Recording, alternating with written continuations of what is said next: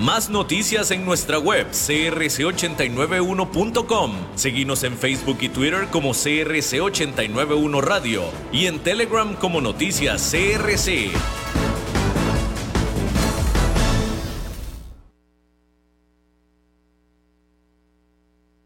CRC 89.1 Radio y Cadena Radial Costarricense no se hacen responsables por las opiniones emitidas en este programa. Transcomer, puesto de bolsa de comercio, presenta a las 5 con Alberto Padilla.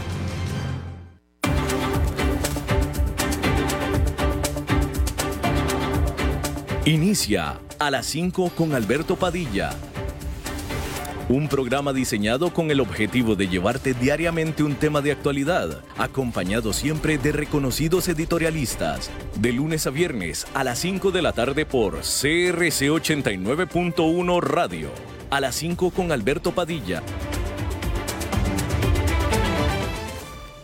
Hola, ¿qué tal? Saludos, bienvenidos a esta emisión de A las 5 con su servidor Alberto Padilla. Muchísimas gracias por estarnos acompañando.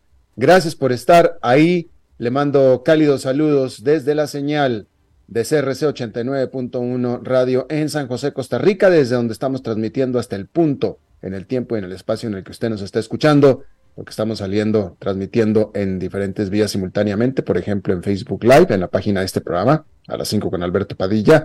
Estamos disponibles en la página de YouTube de este programa. Estamos también disponibles en podcast en las más importantes plataformas para ello, como Spotify, Apple Podcast, Google Podcast y otras cinco importantes más. Aquí en Costa Rica, este programa que sale en vivo en este momento a las 5 de la tarde, se repite todos los días a las 10 de la noche aquí en CRC 89.1 Radio. En esta ocasión me acompaña al otro lado de los cristales, tratando de controlar los incontrolables, el señor David Guerrero y la producción general de este programa, siempre poderosa, desde Bogotá, Colombia, a cargo del señor Mauricio Sandoval.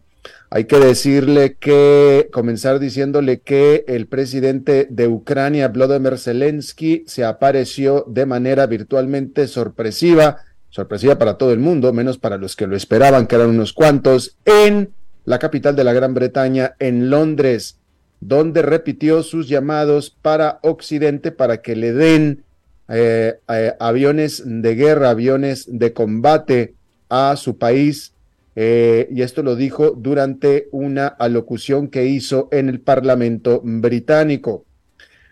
Los aliados occidentales de Ucrania hasta ahora se han rehusado a enviar los aviones de combate que ha estado pidiendo Zelensky, aunque la Gran Bretaña dijo que entrenaría a pilotos ucranianos.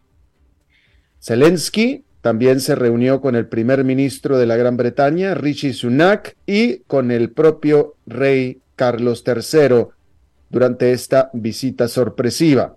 Después de ahí, Zelensky se marchó a la capital francesa, donde está ahora ahí ya, para reunirse con el presidente de Francia, Emmanuel Macron, y el mismísimo canciller alemán Olaf Scholz, quien viajó de Alemania a París para reunirse justamente con Zelensky. Hay que decir que hasta ahora eh, el número de muertos oficiales por los terribles terremotos que golpearon a Turquía y a Siria ya sobrepasan los 11.000 y se espera que aumente aún más la cifra. El presidente de Turquía, Recep Tayyip Erdogan, visitó las provincias turcas más afectadas por este desastre, mientras que ya Estados Unidos, China, otros países en Asia, México también, Europa, Chile, todos han estado enviando especialistas para ayudar a los esfuerzos de rescate. En el caso de México se conoce también que enviaron a un contingente de perros eh, expertos o entrenados para este tipo de labores. Hay que decir que la información que se tiene es que eh, Twitter ha dejado de funcionar o las, uh, las autoridades turcas han estado bloqueando el funcionamiento de Twitter en el país durante este día. No es, de acuerdo a la información, un problema de infraestructura, no es un problema de apagones, ni mucho menos. es más bien de acuerdo a lo que está informando NetBlocks, eh, esta firma NetBlocks que se dedica a monitorear a la red de Twitter. Eh, es un esfuerzo pues oficial simplemente para callar o para bloquear el funcionamiento de Twitter en el país. No se sabe por qué. Eh, no hay información oficial por parte de Turquía al respecto. Solamente esta esta eh, información de NetBlocks, eso es lo que dice. Eh, hay que decir que este reporte coincide con los dichos de algunos usuarios de que Twitter justamente estaba siendo inaccesible en el país de Turquía, mientras que el presidente, como estábamos diciendo, Recep Tayyip Erdogan, comenzaba este tour por las áreas afectadas. Sin embargo, hay que decir también que eh, este miércoles por la mañana las fuerzas policiales turcas dijeron que habían arrestado a cinco personas y detenido a 18 por haber, eh, lo que ellos dijeron, compartido tweets provocativos o provocadores o provocadores. Eso, es lo único que se tiene de información. Acto seguido, Twitter ha sido eh, bloqueado en Turquía, cuando menos en lo que es este miércoles. Bueno, decir que investigadores internacionales afirmaron que había fuertes indicaciones de que el presidente de Rusia, Vladimir Putin, personalmente aprobó darles las armas antiaéreas que finalmente hicieron traer abajo al vuelo MH17 mm, sobre que volaba sobre el territorio del este de Ucrania en el 2014 y que fue disparado por separatistas prorrusos. Aquel vuelo de Malaysian Airlines, en ese todos los 298 eh, gente que iba a bordo del avión fallecieron en estos restos que quedaron esparcidos sobre esa zona del este de Ucrania. Hay que aclarar que no se está afirmando que Vladimir Putin dio la orden o el permiso de tirar este avión de Malasia Airlines. Él lo que hizo fue darles a estos separatistas el equipo antiaéreo que usaron para tirar a este avión.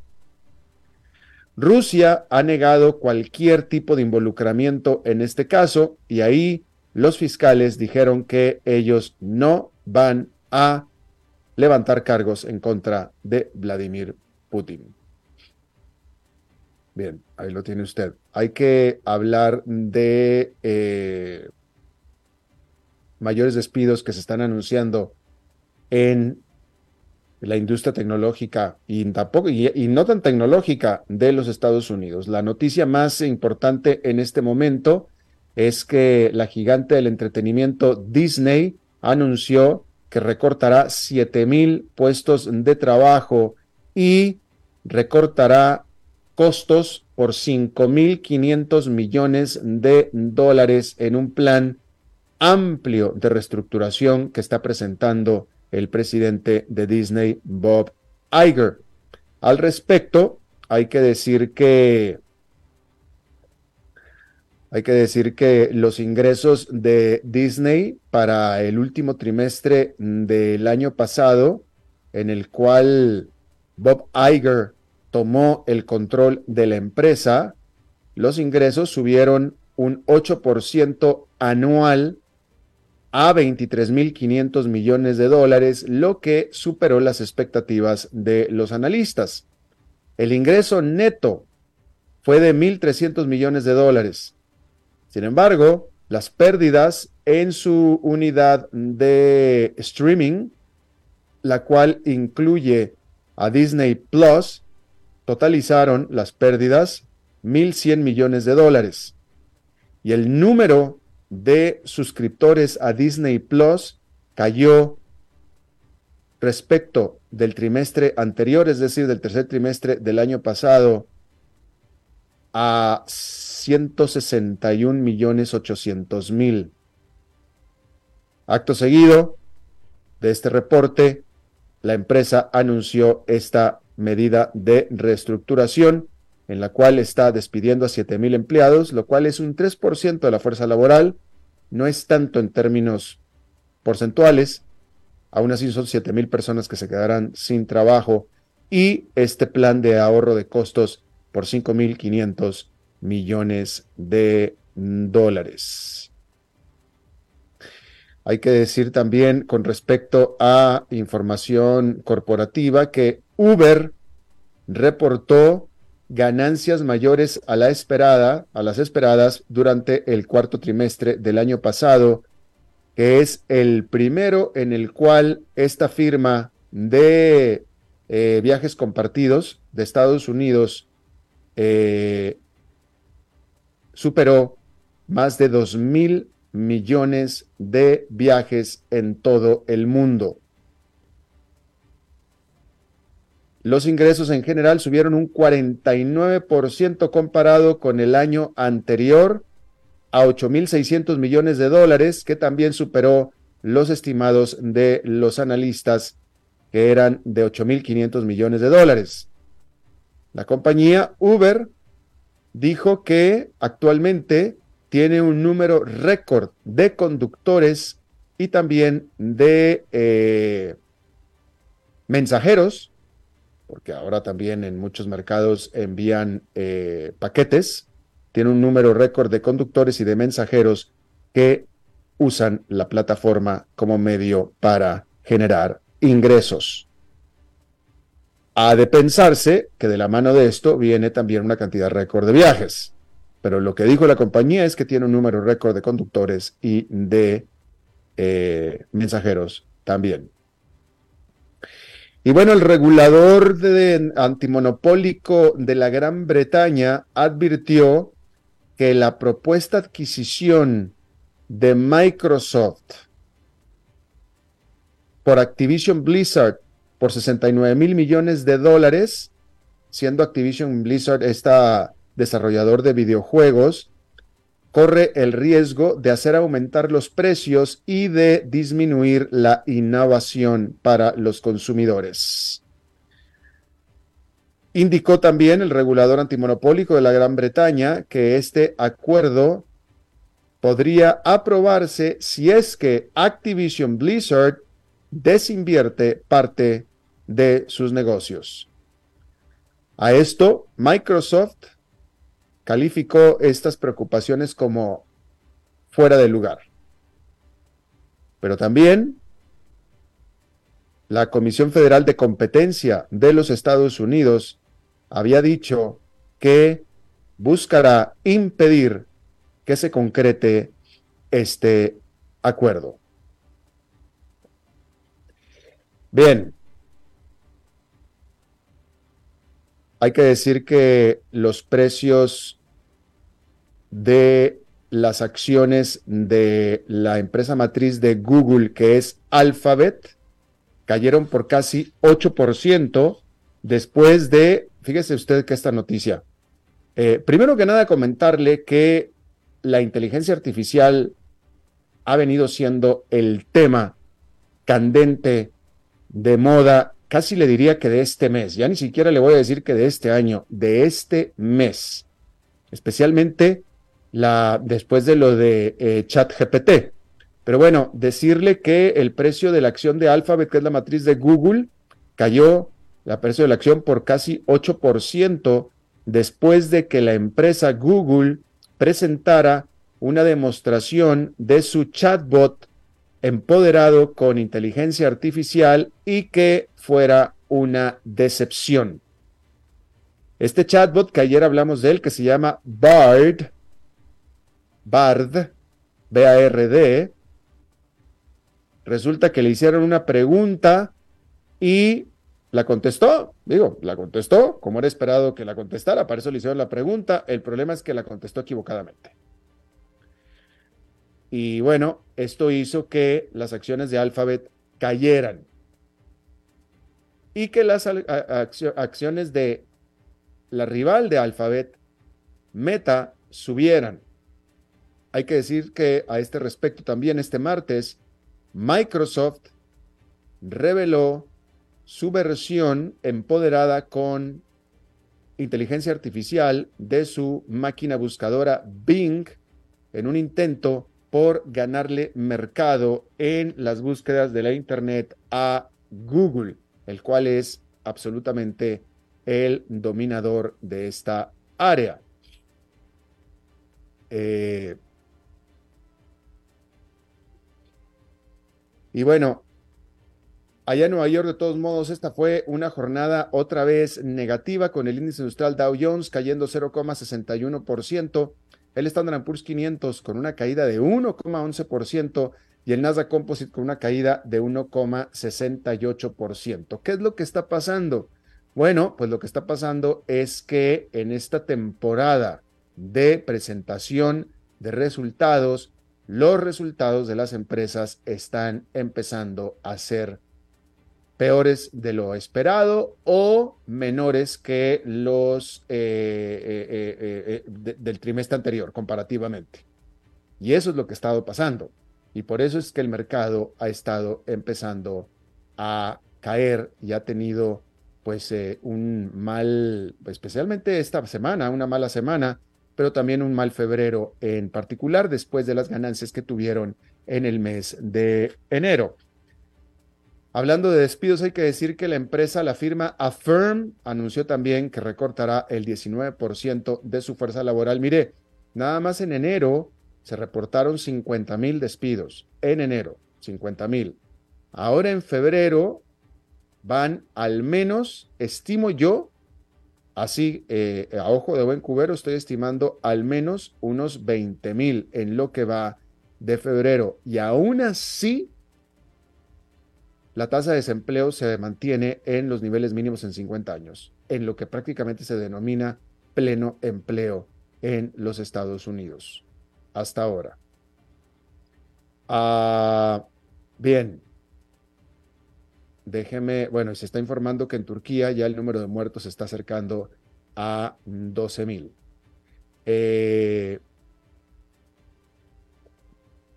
y bueno, eh, volviendo al tema de la inteligencia artificial y de los chatbots y de chat, chat eh, GPT que hemos estado hablando aquí en este programa, esto está causando ya viralidad. Viralidad. Ahora todas las empresas grandes tecnológicas están empezando a volcarse hacia todo esto. Ahora se está informando de esta tarde, esta es una noticia de última hora, que un veterano de Google que estuvo 18 años en la empresa, comenzará o fundará una compañía de inteligencia artificial con el que fuera el presidente de Salesforce, Brett Taylor.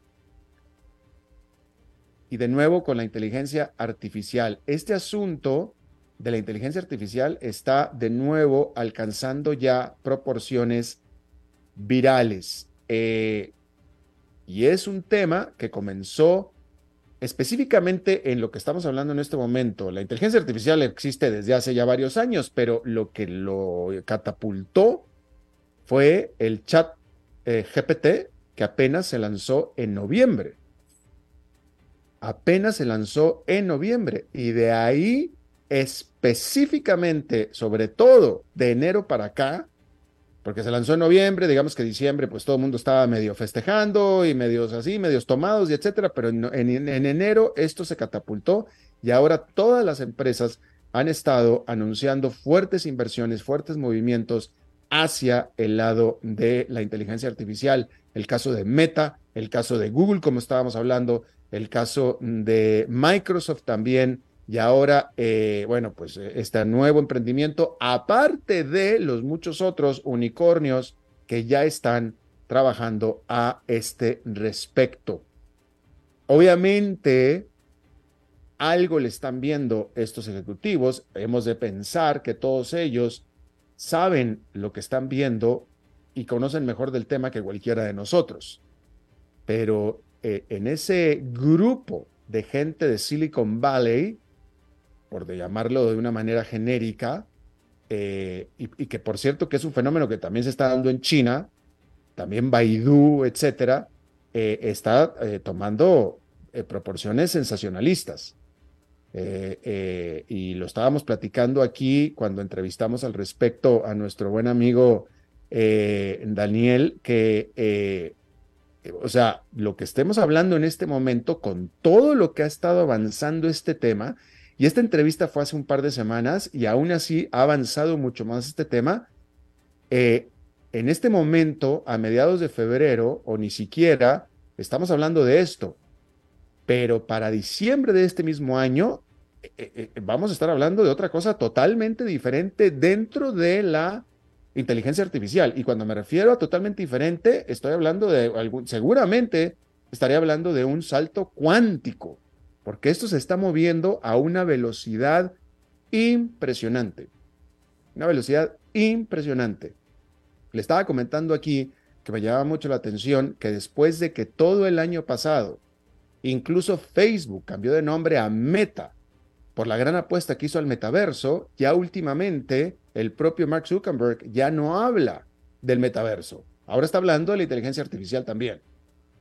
Entonces, eh, eh, de nuevo, de aquí a fin de año vamos a estar hablando de otro tema completamente diferente en cuanto a avance con respecto a lo que estamos hablando en este momento en lo que se refiere a inteligencia artificial. Rápidamente, déjame nada más le informo que eh, una gran cadena de cines, la cadena de cines más grande de Estados Unidos, está anunciando. Eh, en Estados Unidos, no, no, no, desafortunadamente no contamos con los datos en América Latina porque no son datos que se manejan en nuestros países, pero en Estados Unidos sí. Y uno de los eh, víctimas que todavía siguen siéndolo de la pandemia, que no ha recuperado el mercado que tenía prepandémico son los cines. Eh, eh, eh, solamente los muy, los muy duros de ir al cine son los que han estado regresando a los cines, pero aquellos cineastas aficionados que iban a ver una película de vez en cuando, ya ellos no han regresado a las salas de cine en los Estados Unidos y de hecho ya han quebrado compañías enteras de salas de cine. Pero bueno, ahora se está informando que en este esfuerzo por tratar de salir adelante, la cadena de cines AMC, AMC, está eh, eh, sacando una nueva manera de ponerle precio a las entradas al cine y va a usar pues lo que yo calificaría básicamente que es el modelo de las aerolíneas. Pero el punto es que le va a poner precio diferente a cada asiento dependiendo de la ubicación del asiento dentro de la sala. Y concretamente, eh, obviamente estamos hablando de un sistema de reservaciones y estamos hablando en un mercado en el que cada vez más el, el comprador del boleto escoge con el boleto el asiento y se le asigna el asiento que escogió a la hora de pagarlo. Bueno, pues ahora están discriminando los precios o están separando los precios y eh, ahora los asientos que están literalmente en el centro de la sala, en la parte central de la sala, serán los más caros, con los que están en los extremos, los más baratos, y digamos que los que están en los extremos más adelante, más baratos aún.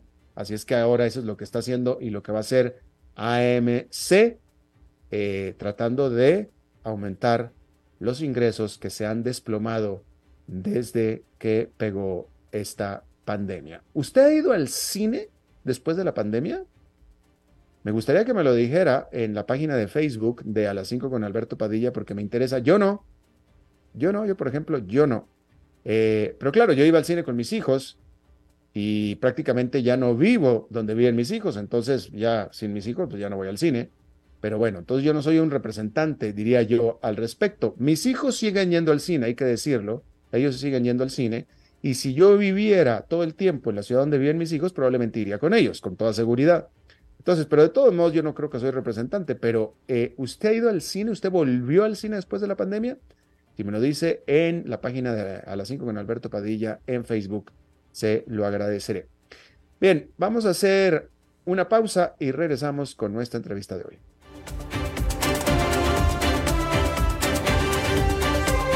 A las 5 con Alberto Padilla por CRC 89.1 Radio. Desde los verdes bosques de nuestra montaña nos llega agua Cerros de la Riva, agua fresca de manantial que te permitirá vivir en equilibrio, proteger tu salud y la de tu familia, libre de sustancias químicas, envasada sin alterar su naturaleza a 2.000 metros de altura. Agua Cerros de la Riva, naturalmente neutral. Búscanos como cerrosdelarriba.gmail.com Llámanos al 8374 3229. Cerros de la Riva, Live Spring Water. Ok, gracias a todos por haber venido a la fiesta de despedida de don Alberto, quien cumple 30 años de trabajar para nuestra empresa. Y bueno, le llegó el día del retiro. Don Alberto, ¿por qué no viene acá y nos da unas palabras? Muchas gracias a todos. Solo puedo decirles que si alguien sabe de algún trabajito, que por favor me avisen. Es en serio. No me preparé para este momento y tengo que ver cómo consigo otro trabajo. No cometan el mismo error que yo. Transcomer, puesto de bolsa de comercio. Construyamos juntos su futuro. Somos expertos en eso.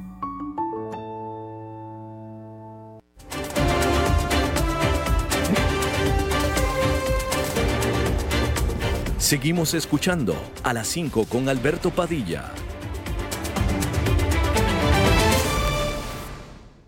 Muchas gracias por continuar con nosotros. Eh, si usted es muy joven, quizá eh, esta va a ser noticia para usted. Si usted es muy joven, estoy hablando de menos de 30 años, pero para los demás, eh, pues todo el mundo nos acordamos que todavía, hasta bien entrado todavía este siglo, de este siglo 21, eh, definitivamente durante al menos la primera parte de la primera década de este siglo, en Colombia había partes del país de Colombia que estaban dominadas por la guerrilla. En ese momento el país estaba virtualmente en una guerra civil y había partes del sur de Colombia, digamos por el área de la frontera con Ecuador, que estaba tomada por la guerrilla, eh, donde no podía entrar ni los propios colombianos. Había zonas enteras de Colombia que ni los propios colombianos podían entrar, mucho menos los turistas. Después del largo y doloroso proceso de paz que tuvo Colombia, estas zonas se abrieron y estas zonas se están volcando ahora a el turismo. Decir que Colombia, y, la verdad que es que esto lo puedo decir de cualquier país de América Latina porque es la verdad, pero Colombia es un país hermoso, es un país diverso y se ha descubierto que muchas de estas zonas en las cuales los propios colombianos llevaban décadas de no ir o que, o que eran inaccesibles durante décadas, se han descubierto que son zonas absolutamente espectaculares para el turismo. Eh, y está conmigo y le agradezco muchísimo Belisario Cifuentes. Yo a Belisario Cifuentes lo puedo describir como un empresario eh, turístico que empezó a hacer eh, camino en esas zonas que antes eran dominadas por la guerrilla y que ahora están tratando de traer turistas a lo que de todos modos es una zona súper remota de Colombia. Belisario, muchísimas gracias por estar con nosotros. Buenas tardes, Alberto. Muy orgulloso de estar en su programa. Yo le agradezco mucho. ¿Usted está allá en aquella zona de San José del Guaviare? ¿Está allá en este momento? Estoy en la ciudad capital. Yo permanezco la mayoría de mi tiempo. Somos un grupo familiar y ahora le contaré la situación, Alberto. Bueno, cuénteme, eh, cuénteme primero que nada, ya hoy en día esa zona que antes era eh, no entrar, no puedes ir porque si entras no sales, como muchos que entraron no salieron, esta zona ya es 100% abierta al turista. Alberto, nuestro sector es un sector que se saneó, es un sector que ya está libre de ese problema. Eh, en nuestra zona hubo un sector que se reinsertaron, que se llamaron los ETCR. Ese grupo hoy en día está en la vida civil y crearon incluso un eh, atractivo turístico donde ellos muestran su experiencia del pasado y hoy en día son aliados nuestros en un clúster con Villa Lilia. Se llama Manatú. Eh, por cierto, que qué bueno que lo, menciona, porque eh, hoy en día, y usted quiere que, me lo aclare, hoy en día, don Belisario, quienes prestan el servicio, los que son los anfitriones de los turistas en aquella zona, eran los que antes eran guerrilleros. Sí, ellos se volvieron también prestadores y operadores de turismo, entendiendo la riqueza que tenían y que rodeaban y el conocimiento que tienen ellos de la región. Entonces ellos hoy en día son también guías, prestadores y operadores de turismo. Interesante. Eh, bueno, cuénteme, qué, primero que nada, ¿cómo se llega hasta San José del Guaviare hoy en día? ¿Cuál es la manera? Si yo quiero ir a visitar San José del Guaviare, ¿cómo llego? Alberto, estamos muy cerca de la capital Bogotá. Vía aérea son 50 minutos, una hora por dos aerolíneas que se distribuyen cada día y por tierra eh, un transporte muy bueno en flota, aquí lo llamamos buses Pullman, por vía completamente asfaltada, pavimentada, se demora en la noche siete horas para llegar desde Bogotá a San José Capital. Y luego de San José Capital, pero San José es, es la capital, pero la, la, la, parte, la parte que debe ser linda de todos modos, pero esto estamos hablando más bien de un ecoturismo, es, es, meterse a la selva, porque estamos hablando de la Amazonía colombiana, ¿no es cierto? Sí, Alberto. De la capital San José estamos a tres horas vía terrestre por vía muy regular y en esta época estamos en época de verano, la llamamos temporada seca y nos demoramos tres horas vía terrestre en los carros tradicionales que llamamos acá 4x4 o vía fluvial por el hermoso y panorámico río Guaviare, nos demoramos hora y 15 minutos, hora y media aproximadamente, donde el río Guaviare hace parte de la división de la Orinoquía, que es el Meta, y la Amazonía, que es el Guaviare. Suena, suena, que es muy hermoso, pero eh, dígame una cosa, eh, eh, ustedes prestan todo el servicio de tour y etcétera. Hoy en día, eh, la, gente que va de turista eh, se queda en hospedada en San José del Guayare y hace tours alrededor o duermen allá dentro de la selva? ¿Cómo, cómo, ¿Cómo es ese tour? Sí, quienes deseen llegar a Villa Lilia, tenemos paquetes y tenemos alojamiento, se llama no permanente, pero tenemos camping, hamaca o unas cabañas que estamos implementando con cuartos múltiples y allá se pueden alojar. Y aquí en el Guaviare, en San José como tal, tenemos otras riquezas muy hermosas, que son las pinturas rupestres. Estamos a ser muy cerca de acá, que es un espectáculo muy hermoso que combina entre los delfines de la Laguna Más del Nare y las pinturas rupestres, son los dos emblemas hermosísimos que tenemos en el Guaviare. Y tenemos Chiribiquete. ¿Ese es qué? Chiribiquete ese eh, eh, patrimonio mixto de la humanidad, natural y arqueológico. Ya. Hay alrededor de 75 mil paneles de pintura sobre rocas que tienen existencia entre 10 mil y 12 mil años de existencia. Ahora, Belisario, tú no eres de esa zona, según tengo entendido. Tú cuando entraste a esa zona a querer hacer negocio, todavía era una zona de no entrar, dominada por la guerrilla. ¿Cómo fue que decidiste llegar ahí a hacer, tratar de llevar turistas en una época en la que no se podía, ni siquiera el colombiano podía entrar ahí? Sí, Alberto, tiene toda la razón. Era muy difícil. Nosotros llegamos alrededor de hace 12 años comprando tierra para terminar nuestros días. Somos ya cuatro hermanos que estamos en la región, adultos mayores. Yo soy el tercero de la familia con el deseo de estar ya reposando tranquilamente, estar en, el campo como ya en los últimos días o años de nuestra vida. Y nos encontramos con muchas dificultades inicialmente. Lógico que sí, esa zona, esa vereda donde estamos ubicados, donde está la laguna, fue desplazada completamente. Nosotros afortunadamente no vivimos tan cruda eh, el, el, el conflicto donde hubo desplazamiento de parte y parte del lado de la guerrilla y del lado de los paramilitares, hubo enfrentamiento y, e hicieron desocupar la región. Nosotros llegamos, somos del Quindío, un departamento muy diferente, un departamento cafetero también muy hermoso. Y hemos andado por Colombia y hemos recorrido y tenemos alguna experiencia desde afuera y llegamos a llevar la, experiencia nuestra como, ciudad, como, como citadinos a la región y la, la cambiamos. Hace seis años que hubo el, el, proceso de paz, a partir de ahí fue un cambio total, de polo a polo, y hoy en día es una zona muy tranquila, muy calmada, muy hermosa y muy rica, y estamos en plena selva, Alberto.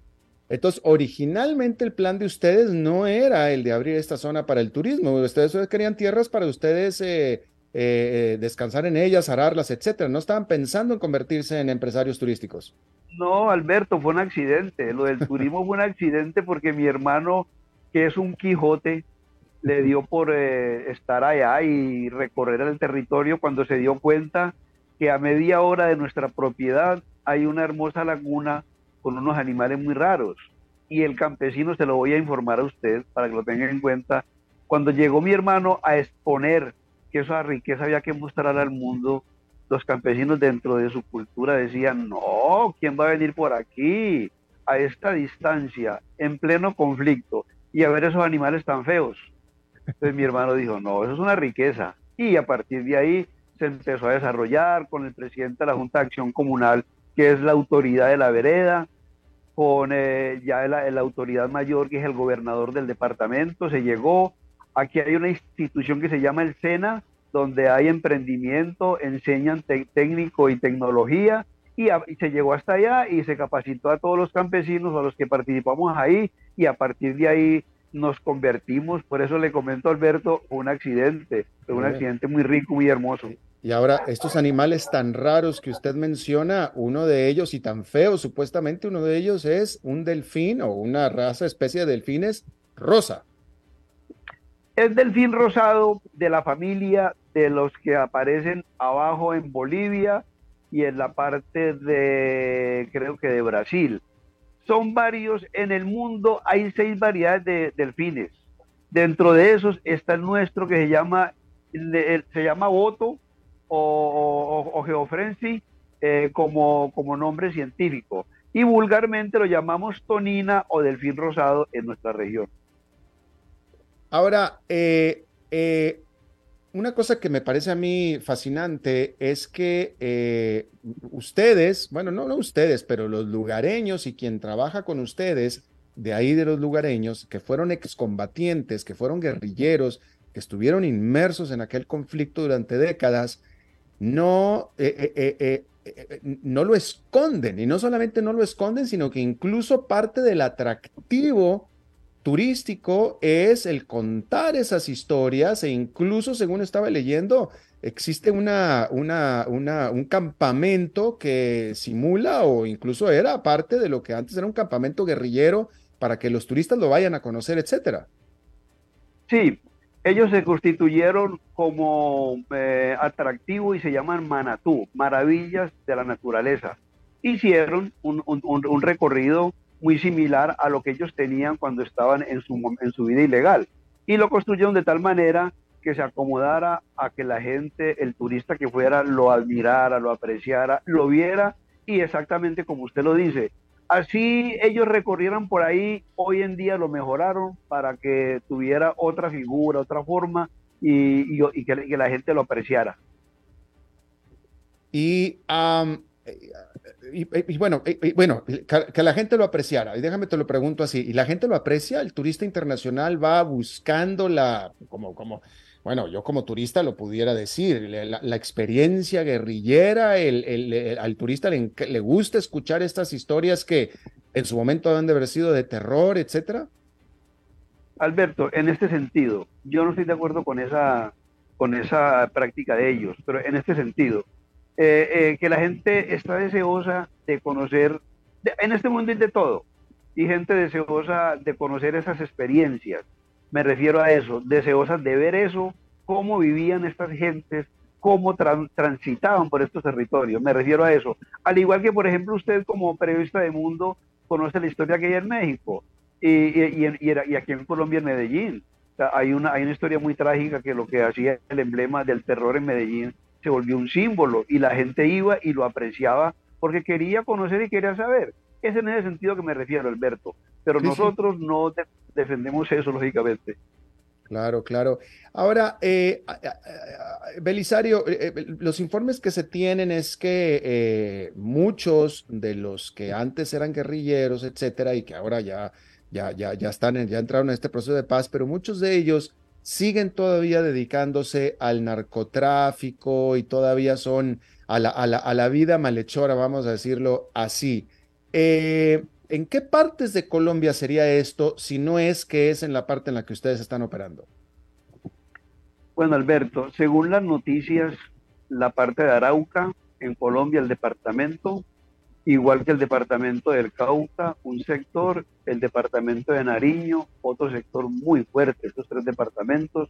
Y obviamente a nivel nacional hay en algunos departamentos núcleos pequeños, lo que fuera, pero desafortunadamente existen donde existen narcotraficantes, desafortunadamente envuelven al campesino como productor de, ese, de, esa, de esa hoja de coca. Pero, pero obviamente eso no es defensable, pero la gente en estos sitios es muy difícil a 3, 4, 5 horas que un campesino siembre yuca, plátano, cacao, lo que sea, cualquier producto, maíz, para sacarlo al mercado sin vías, sin transporte, sin apoyo institucional. Entonces el campesino lo cogen estos sectores y los eh, envuelven y los ponen a producir lo que ellos les interesa. Desafortunadamente sigue existiendo esa maldición, Alberto.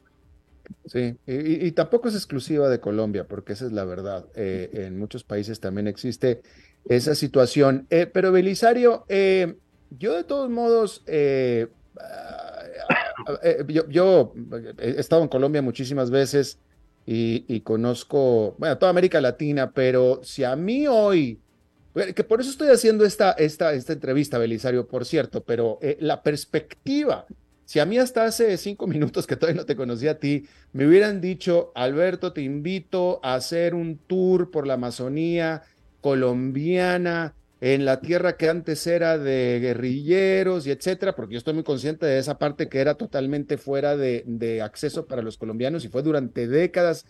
Eh, Belisario, yo me sentiría eh, eh, aprensivo, yo a lo mejor diría no voy, eh, con lo cual de repente me, hace pensar que los que van ahí son gente que ni supieron qué pasó por esa área. Alberto, sí, yo lo entiendo, y así mismo nos han llegado personas con esa actitud, ese temor, ese estigma que tenemos todavía. Pero llegan, se convencen y se dan cuenta, a mí por qué me mentían, a mí por qué me decían cosas que no son. Esto es un paraíso, esto es una hermosura. Acabamos de tener una experiencia, Alberto, con unas personas místicas que son adoradores del delfín y tienen sus épocas, no es todos los días ni cualquier momento. Acabo de hablar con la profesora y me dice, estoy por volver, pero cuando los delfines me digan cuándo es la fecha. Dije, no, listo, no hay problema, yo inocentemente. Dijo, no, debo esperar cuando los astros, cuando aquello y lo otro me lo informan y estaremos preparados. Entonces, y esto es una hermosura, esto es una belleza. La atención que nosotros ofrecemos, Alberto, es muy personalizada. No se preocupe, hace 10 minutos tenía un concepto y espero que lo cambie de aquí para adelante y queda invitadísimo con todo su equipo, Alberto. Muchas gracias, Belisario. Oiga, una otra cosa que me, me, me, me causó mucha alegría, ciertamente, pero me, me sorpresa también de leer es que eh, los que antes eran guerrilleros y que ahora no lo son, pero los que habitaban esa zona y que siguen habitando y que ahora son convertidos, pero siempre fueron muy conscientes y cuidadosos del medio ambiente y del entorno. Esa parte me sorprendió. Sí, Alberto, ellos eran muy naturalistas, muy protectores, por diferentes situaciones, por diferentes razones. Eran su mundo, eran su vida, eran su sitio. Por ende, tenían que protegerlo, tenían que cuidarlo, lo uno para subsistir, lo otro para protegerse y lo otro era una especie de autoridad en las regiones donde ellos andaban y hoy donde siguen andando en aquellos sectores que llaman disidencias. Sí, Alberto, en esos momentos ellos eran muy cuidadores y hoy se desató la, la, la deforestación, las quemas, la deforestación en general, el, la transformación de la selva, y usted es un referente muy importante para que nos ayude a que hagamos una campaña de protección del medio ambiente. Somos el pulmón del mundo, Alberto. Eh, ¿Por qué se desató eso y quién lo está haciendo? como le digo, ellos eran una especie de autoridad en la región. Y la autoridad institucional no va, no llega, mm. no reemplazó como fue el acuerdo de paz. Los sitios que estos sectores iban dejando, desalojando, la autoridad, la institucionalidad tenía que coparla, tenía que cubrirla y no lo hicieron. Dese cuenta la historia del gobierno anterior, del presidente Duque. Un personaje dijo, hay que hacer trizas la paz y en verdad lo hicieron. Han habido muchos procesos retrasados del proyecto que se acordó del acuerdo de paz, Alberto. Entonces ellos, eh, al salirse de la región, ya no son más autoridad. Aunque hoy estén en la vida civil, ya ellos no ejercen autoridad, pero sí hacen recomendaciones. Ya. Hoy en día, ¿qué tipo, cuál es el perfil del turista que está visitando la Villa Lilia agroturístico? Bueno, Alberto, es un sector de, bueno, mejor, es muy variado. Mm. El que va a Villa Lilia a ver los delfines, a la Laguna Amas del Nare, ya sabe a qué va. No es aquel que dice, ah, me voy para un paseo, me voy para un sitio, a ver qué me, a ver qué me toca, o a ver qué veo, a ver qué encuentro. No, es un turista ya que va muy perfilado, muy ambientalista, mucho biólogo, mucha gente eh, europeo, viene mucho inglés, mucho norteamericano. Hemos tenido personas de todo el mundo, han ido hasta de Taiwán, han ido hasta de Sudáfrica, han ido de Centroamérica, sus paisanos de Costa Rica nos tuvieron, eh, llegaron un grupo muy importante hace alrededor de tres años, quedaron encantadísimos, a pesar de que ustedes son un referente muy importante, son un puntal fundamental del turismo de naturaleza en el mundo. el perfil para nosotros es muy variado, pero es muy, es muy, es muy exclusivo. Sin ser estigmatizante, es muy exclusivo, Alberto. Sabe a dónde va y a qué va. Claro, entiendo. Bueno, pues Belisario Cifuentes, él es uno de los socios de este proyecto Villa Lilia Agroturístico, el Edén de Delfines en el sur de Colombia. Te agradezco muchísimo hayas charlado con nosotros, Belisario. Alberto, muy amable usted y muy atento. Quedamos en contacto. Muchas gracias. Gracias a usted. Bien, vamos a hacer una pausa y regresamos con más.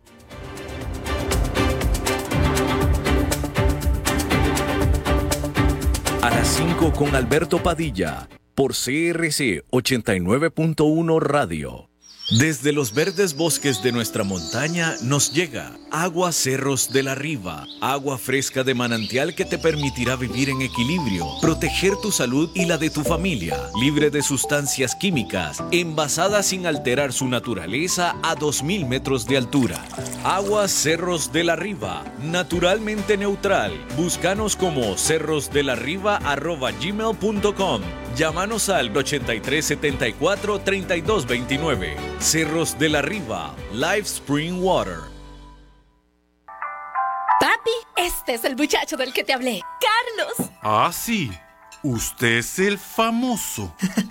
Este sí, señor, mucho gusto en conocerlo. Quiero que sepa que mi relación con su hija es algo muy serio. Sí, papá. Estamos listos para tener un futuro juntos. Ah, sí. Pues cuénteme, ¿cómo están sus finanzas? Su portafolio de inversión, sus activos líquidos y el balance general del presupuesto de la pareja. Ya saben, ingresos y gastos.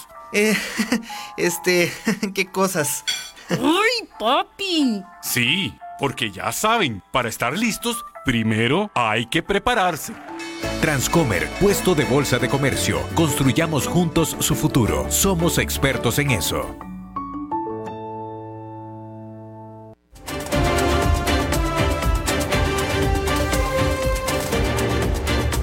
Seguimos escuchando a las 5 con Alberto Padilla. Buenos miércoles y los miércoles toca la visita y saludar a nuestra buena amiga, eh, corresponsal de temas muy interesantes, Maritza. Maritza, ¿estás ahí? Yo no escucho Maritza. ¿Está Maritza por ahí? Vamos a ver. Maritza, ¿nos escucha Maritza? Bueno, es que toca, toca enlazarnos al programa de nuestra estación hermana 94,7, que es donde está transmitiendo en este momento Maritza su programa, y nos enlazamos a ese programa para poder estar conjuntamente, pero de pronto como que falla el asunto. Pero, a ver, Aquí lo veo yo en una cama. Maritza. Ay, mi amor, pero por, ¿cómo, ¿cómo hacemos para poder comunicarnos? Son mi anfibio favorito. ¿Cómo estás, Maritza? Son mi rana, la rana René favorita mía. ¿Por qué? ¿Por qué soy la rana René? ¿Por qué? En mi vida me marcaste la existencia desde el día que dijiste que comías ancas de rana. Pero Ah. me marcaste la vida. Qué rico, ya se me antojaron otra vez. Ay, Alberto, mi amor, es que, es que mi vida, este, yo, fíjate que yo, desde que hablamos, tengo sueños recurrentes que vos, de la mitad para arriba, sos humano, humano, y de la mitad para abajo tenés ancas de rana, y brincas así en mi cama, así te veo, y- imagínate los sueños, las pesadillas que tengo. Bueno, tengo, tengo las piernas flacas definitivamente, no largas, pero sí flacas, sí. No, y lo peor de todo es que no hay nada, es como un Ken. Alberto, fíjate que yo estuve este, pensando tanto cuando hablamos con esas cosas tuyas de las ancas de rana. Ajá. Y fíjate que yo creo que no terminé yo de contarte la historia. Todo esto empezó porque yo me vuelvo loca del susto. Este, en Australia, que encontraron un sapo, mi amor, de 2.7 kilos. Eh, Era eso, se, chancho. eso se llama zapote. Era un.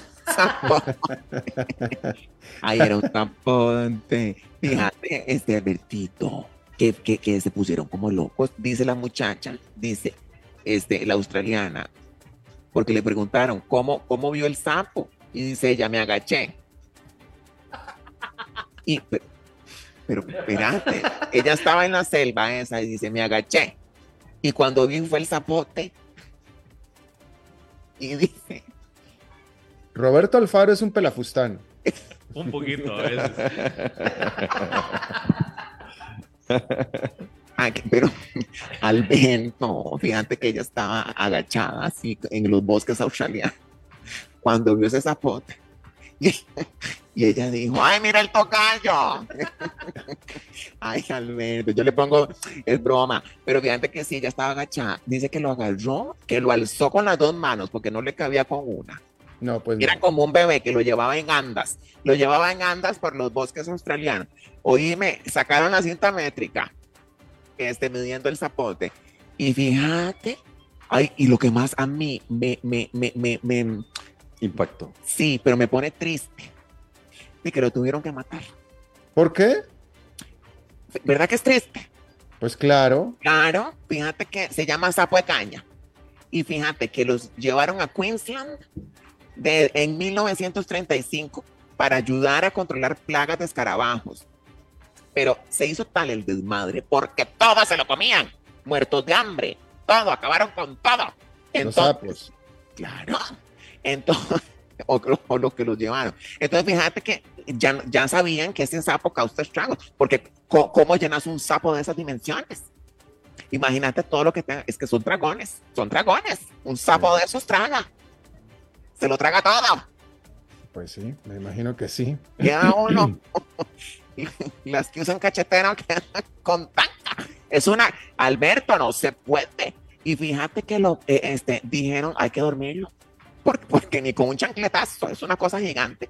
Este, que, de que la silla eléctrica casi, pobrecito el sapo. Y Bueno. fíjate que, que lo tuvieron que matar. Este, y, de, y dije yo, y dije yo, qué vacilón, eso es en Australia, pero de bichos raros, por ejemplo, en México, que vos te salga un bicho raro como un chango, por ejemplo, este, a vos te gustan los changos, Como animal, sí, como cualquier animal, sí. ay, veme qué divino, yo me hago para un lado y te veo, estás como de negro. Ay, ya, veme cómo te están girando, como, como la imagen del divino niño, te están girando, veme como ya yo te tengo enfrente. Ay, qué divino, aquí te veo. ¿Quién es la, quién es la dama que está atrás tuyo? ¿De qué me estás hablando? ¿Me Ahí estás se hablando? asomó, ahí se asomó una dama. ¿Quién es? Por no decir. No, No, no, no, no. no, ni dama ni no dama, no, no, estoy absolutamente solo aquí en este lugar en el que estoy. Yo vi a una, este, a una mujer en ropas ligeras asomándose. Y te- Ropas- veme, pero veme cómo sos desalado que te Ay. acaba de pasar, te acaba de pasar lo que Hazmela. pasó a aquel muchacho en plena, en pandemia que, que iba saliendo, pobrecito, del baño en ropas ligeras y no sabía que le hubieras avisado que estás al aire. A mucha gente le pasó eso en la pandemia, a mucha gente. Pero no cambiemos el tema con quién está. Que yo no estoy con nadie, aquí no hay a nadie absolutamente, no hay absolutamente nadie. Ni si, Es la o sea, mocama, en- la en- mocama, te estás enredado con la mocama. Para nada, para nada, no estoy absolutamente con nadie, no hay nadie aquí, nadie. ¿Verdad, mi amor?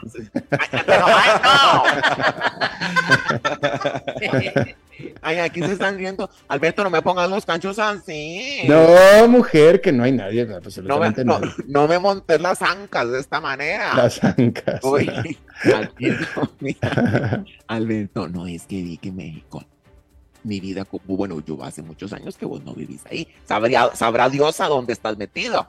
Este, pero fíjate que yo me muero del susto en que en tu país divino te tienen que lidiar con la viuda negra. La araña vida negra, Claro, y la violinista. esa no la conozco. Fí- Fíjate que son muy, este, poisoned. Venenosa. Po- Poisoned. Sí, se dice así. ¿Cómo se dice venenoso, Alberto, en inglés? Poisoned. Tómela. Sí, usted dijo Poisoner. Como si fuera Nelson Ned el que lo hace. Ay, déjame vivir. Oíme, it's very, the, the spider is very poisoned. The, the Black Widow. Alberto, fíjate que yo tengo una araña. Este, veme qué guapo ese hombre. Puro TikTok. Oíme, fíjate que yo tengo una araña en la casa de mascota. Te lo cuento así en confianza. Cuéntame, cuéntame de tu araña. Fíjate que es una araña grande. La Des- viuda negra, la viuda. Sí. Des- des- no, no es vida negra, aquí no hay de eso. Es una araña grande peluda que tengo yo, despatillada así. Era lo que te iba a preguntar, si era peluda o no peluda. Y es peluda. Yo, fíjate que yo le tengo un cariño. ¿Y de qué color es? Negrita, Mm. es negrita. Y fíjate que yo la tengo en una pecera, este, sin, eh, sin agua, pues, en, una, en un stand, ¿cómo es esto, hombre? Así, En un acuario. Claro. Y la tengo ahí, Alberto. Y fíjate que mamá, mamá se muere el susto cada vez que la ve. Este, yo la tengo en el cuarto. Y no le hace. ¿Vos nunca tuviste una mascota así como alguna culebra? No, pues, tuve peces, peces sí tuve, pero no, a reptiles y esas cosas raras, no. Peces sí, muchos, desde que era niño. Ay, sos, ay, no me digas. Y le, y, y le dabas comidita a vos. Sí, pobrecito, los hice caldo de pescado varias veces. Pero que se te morían, precioso. Pues de calor, de calor, los mataba de calor sin querer. Ay, Albertito, qué cruel que son, mi amor. Sí, los está- A mí me estás matando de la angustia de pensar con quién estás. Me estás matando a mí. Que no, no tengo a nadie aquí. Oye, Maritza, se te está acabando ya el Ay, saldo. no, niño, pero ¿por qué? Este, bueno, de ahí, mi amor. Después, de- bueno, ya, este, ¿sabes qué, qué queda? Nada más que a, tu regreso, probemos juntos, este, alguna comida exótica, como Eh, ancas de rana. Te voy a invitar Pero a tal comer, vez juntos. te voy a invitar a comer ancas de rana empanizadas. Bueno, ¿y qué otra opción hay? A la plancha. No, bueno, yo las en la casa las hacían empanizadas y había un restaurante en mi ciudad, había un restaurante donde te, te hacían en el menú había ancas de rana a la mantequilla negra. Esa, ay, porque es negra. No, pues no sé, eso sí no sé, pero así era ancas de rana la mantequilla negra. Alberto, porque a, a tu regreso probé, probemos el chango. Eh, no, chango no, pero ancas de rana sí. Bro. Bueno, sí, sí, también el chango, pero este, unos, ok, sí. Ay, mi precioso. Te van a molestar tus amigos del Ghost. Este, mi amor, te mando un beso gigante en la araña, donde vos quieras. Gracias. Cuídate. ¿Y cuándo volvés, mi amor? Ya, ya te estoy esperando. La próxima semana estoy por ahí. Bueno, mi vida, te esperaré en Neglille. Te mando Uh, muy bien, es que es excelente, gracias. te- y vos en, en pantalón de látex, como me gusta verte. De látex, ok, Este, está bien. Mi amor, te mando un beso divino. Gracias. A esa mujer que está ahí, que yo soy la dueña de ese rancho. Ok, perfecto. Yo le digo, gracias Maritza, Te chao. mando un beso. mi- Igual, hasta luego. Bien, bueno, pues eso es todo lo que tenemos Pues por es esta emisión de A las 5 con su servidor Alberto Padilla. Muchísimas gracias por habernos acompañado. Espero que termine su día en buena nota, en buen tono. Y nosotros nos reencontramos en 23, en 23 horas. Que la pase muy bien. A las 5 con Alberto Padilla fue traído a ustedes por Transcomer, puesto de bolsa de comercio. Construyamos juntos su futuro. Somos expertos en eso.